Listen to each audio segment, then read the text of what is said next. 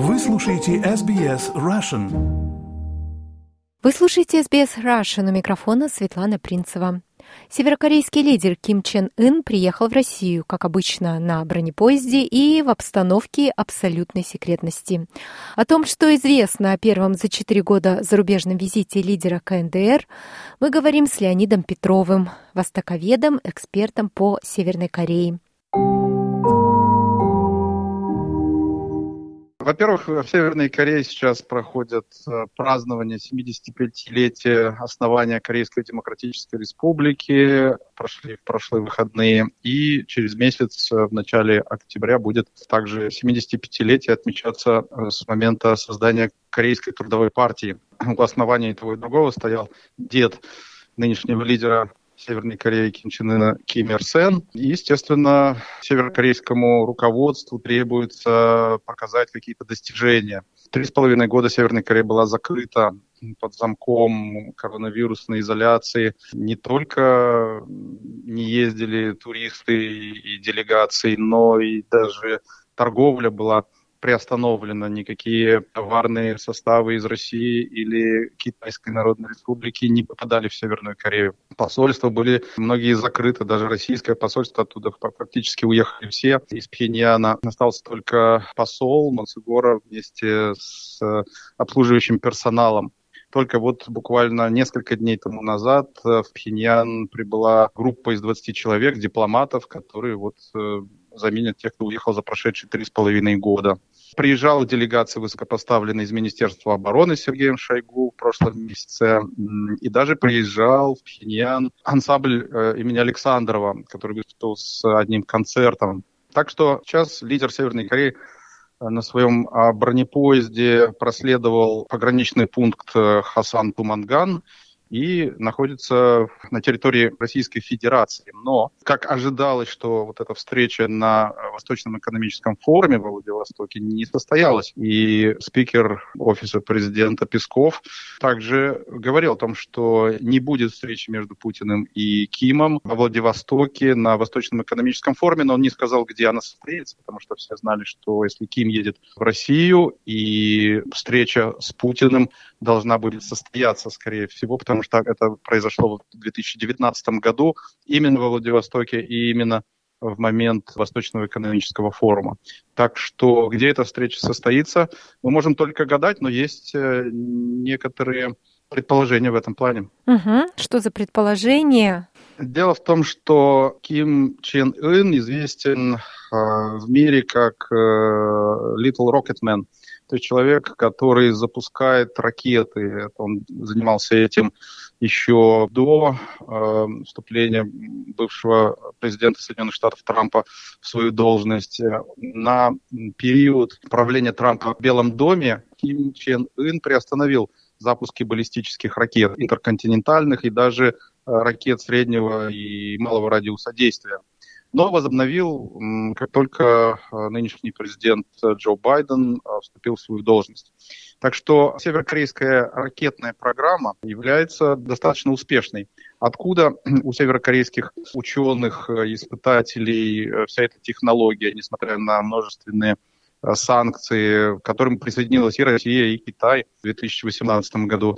Не совсем понятно, были подозрения, что северные корейцы покупают эти технологии у каких-то других стран, может быть, у Ирана или стран Восточной Европы. Но а, в данном случае место встречи Путина и Ким Чен Ына изменить нельзя. Скорее всего, она произойдет на космодроме Восточный который находится чуть больше тысячи километров севернее Владивостока, недалеко от э, станции Благовещенск, э, Амурской области. И этот полигон, этот космодром достаточно новый, он был открыт в 2016 году.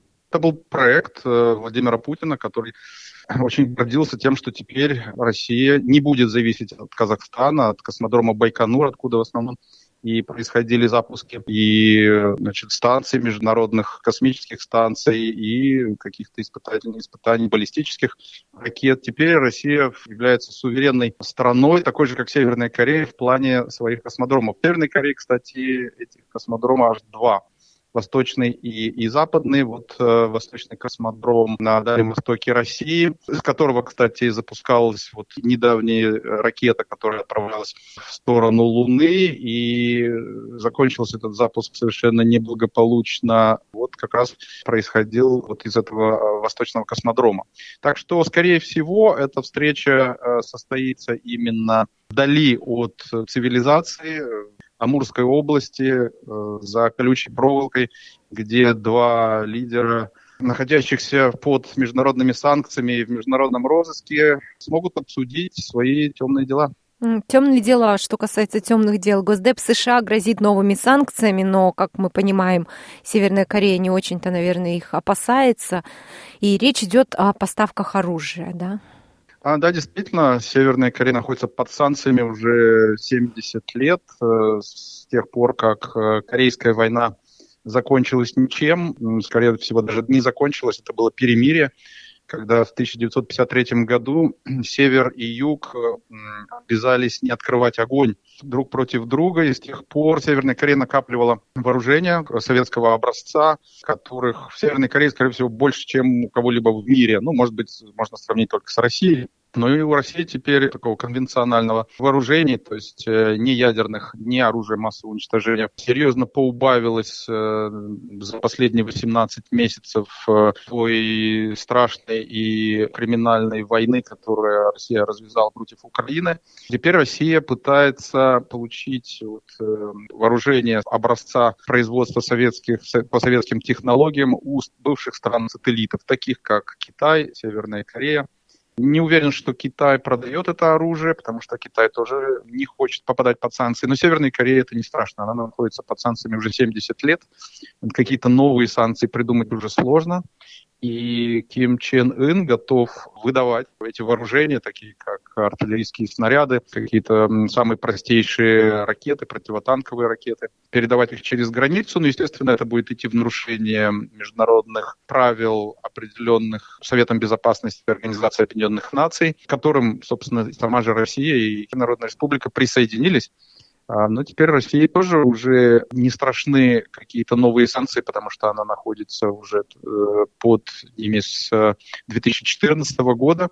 И я так понимаю, что Владимир Путин и Ким Чен Ын готовы сесть за стол и подписать эм, какой-то серьезный договор об обмене северокорейских вооружений на продовольствие, э, нефтепродукты, возможно, электроэнергию скорее всего, какие-то технологии, связанные с производством вооружений, скажем, а, технологии для атомных подводных лодок. Кстати, у Северной Кореи один из самых больших в мире подводных а, флотов. И если хотя бы несколько из этих субмарин будут использовать ядерное оружие, то северокорейские а, подводные лодки могут находиться под водой сколь угодно долго и доплыть хоть до Австралии.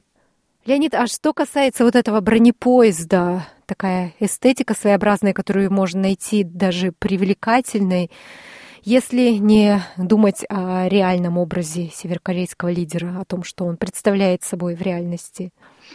Реальный образ лидера Кореи э, был всегда нацелен на подражание, во-первых, на своего деда Ким Ир Сена, своего отца Ким Чен Ира – которые всегда, как любой диктатор, путешествовали в основном на поезде. А, полеты на самолетах плохо сказываются на здоровье диктаторов, и они понимают, что в тот момент, когда они летят, а, их могут не только сместить с должности у себя дома, но и просто сбить. Единственным, может быть, исключением из а, вот этого правила был Ким Чен Ын, когда он несколько раз летал и даже сам сидел в кабине пилота, одного из старых советских самолетов несколько лет назад. И летал он не за границу, летал он по Северной Корее, но я думаю, что ему объяснили, что делать это не стоит. Так что э, вот этот поезд, на котором Ким Чен Ын э, сейчас путешествует по российскому Дальнему Востоку, перешел в наследство от отца Ким Чен Ира, который путешествовал на нем по всей России, вплоть до Петербурга. А тот, по всей видимости, унаследовал эту традицию от своего отца Ким Ир Сена, который путешествовал не только по Советскому Союзу, но и заезжал страны а, Восточного блока, Восточной Европы, в Румынию. Он ездил к своему другу Николаю Чаушеску, делал остановки на всех станциях, в том числе в Екатеринбурге, в Свердловске, где э, я родился.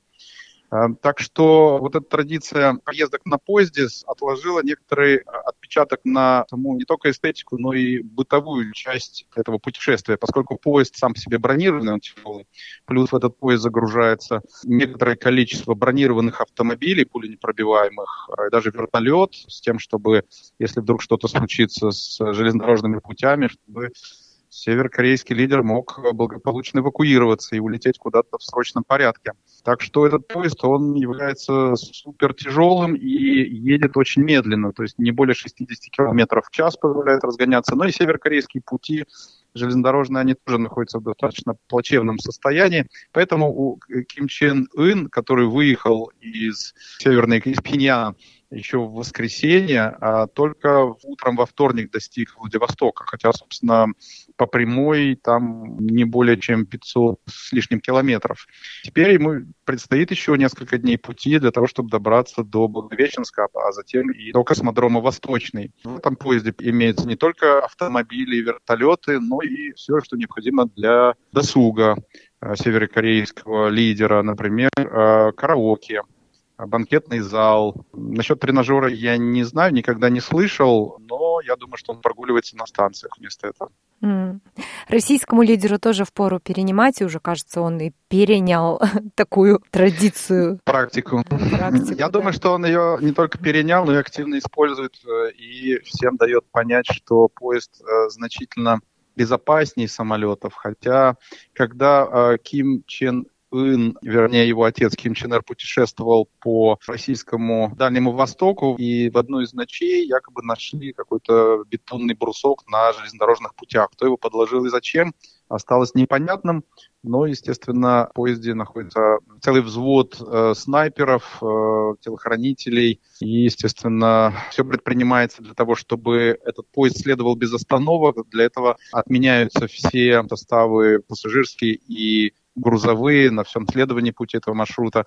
Это было известно такие случаи, когда Ким Чен Ир путешествовал по России. Я думаю, что сейчас на Дальнем Востоке, на вот этом отрезке Транссибирской магистрали сейчас царит затишье. Спасибо большое, Леонид. Будем дальше следить за развитием событий, за этой встречей. Спасибо, что вы интересуетесь этой темой. И пока саммит не произошел, я думаю, что за ним будут следить очень многие, и можно э, строить какие-то предположения о том, чем он закончится. Хотите услышать больше таких историй? Это можно сделать через Apple Podcasts, Google Podcasts, Spotify или в любом приложении для подкастов.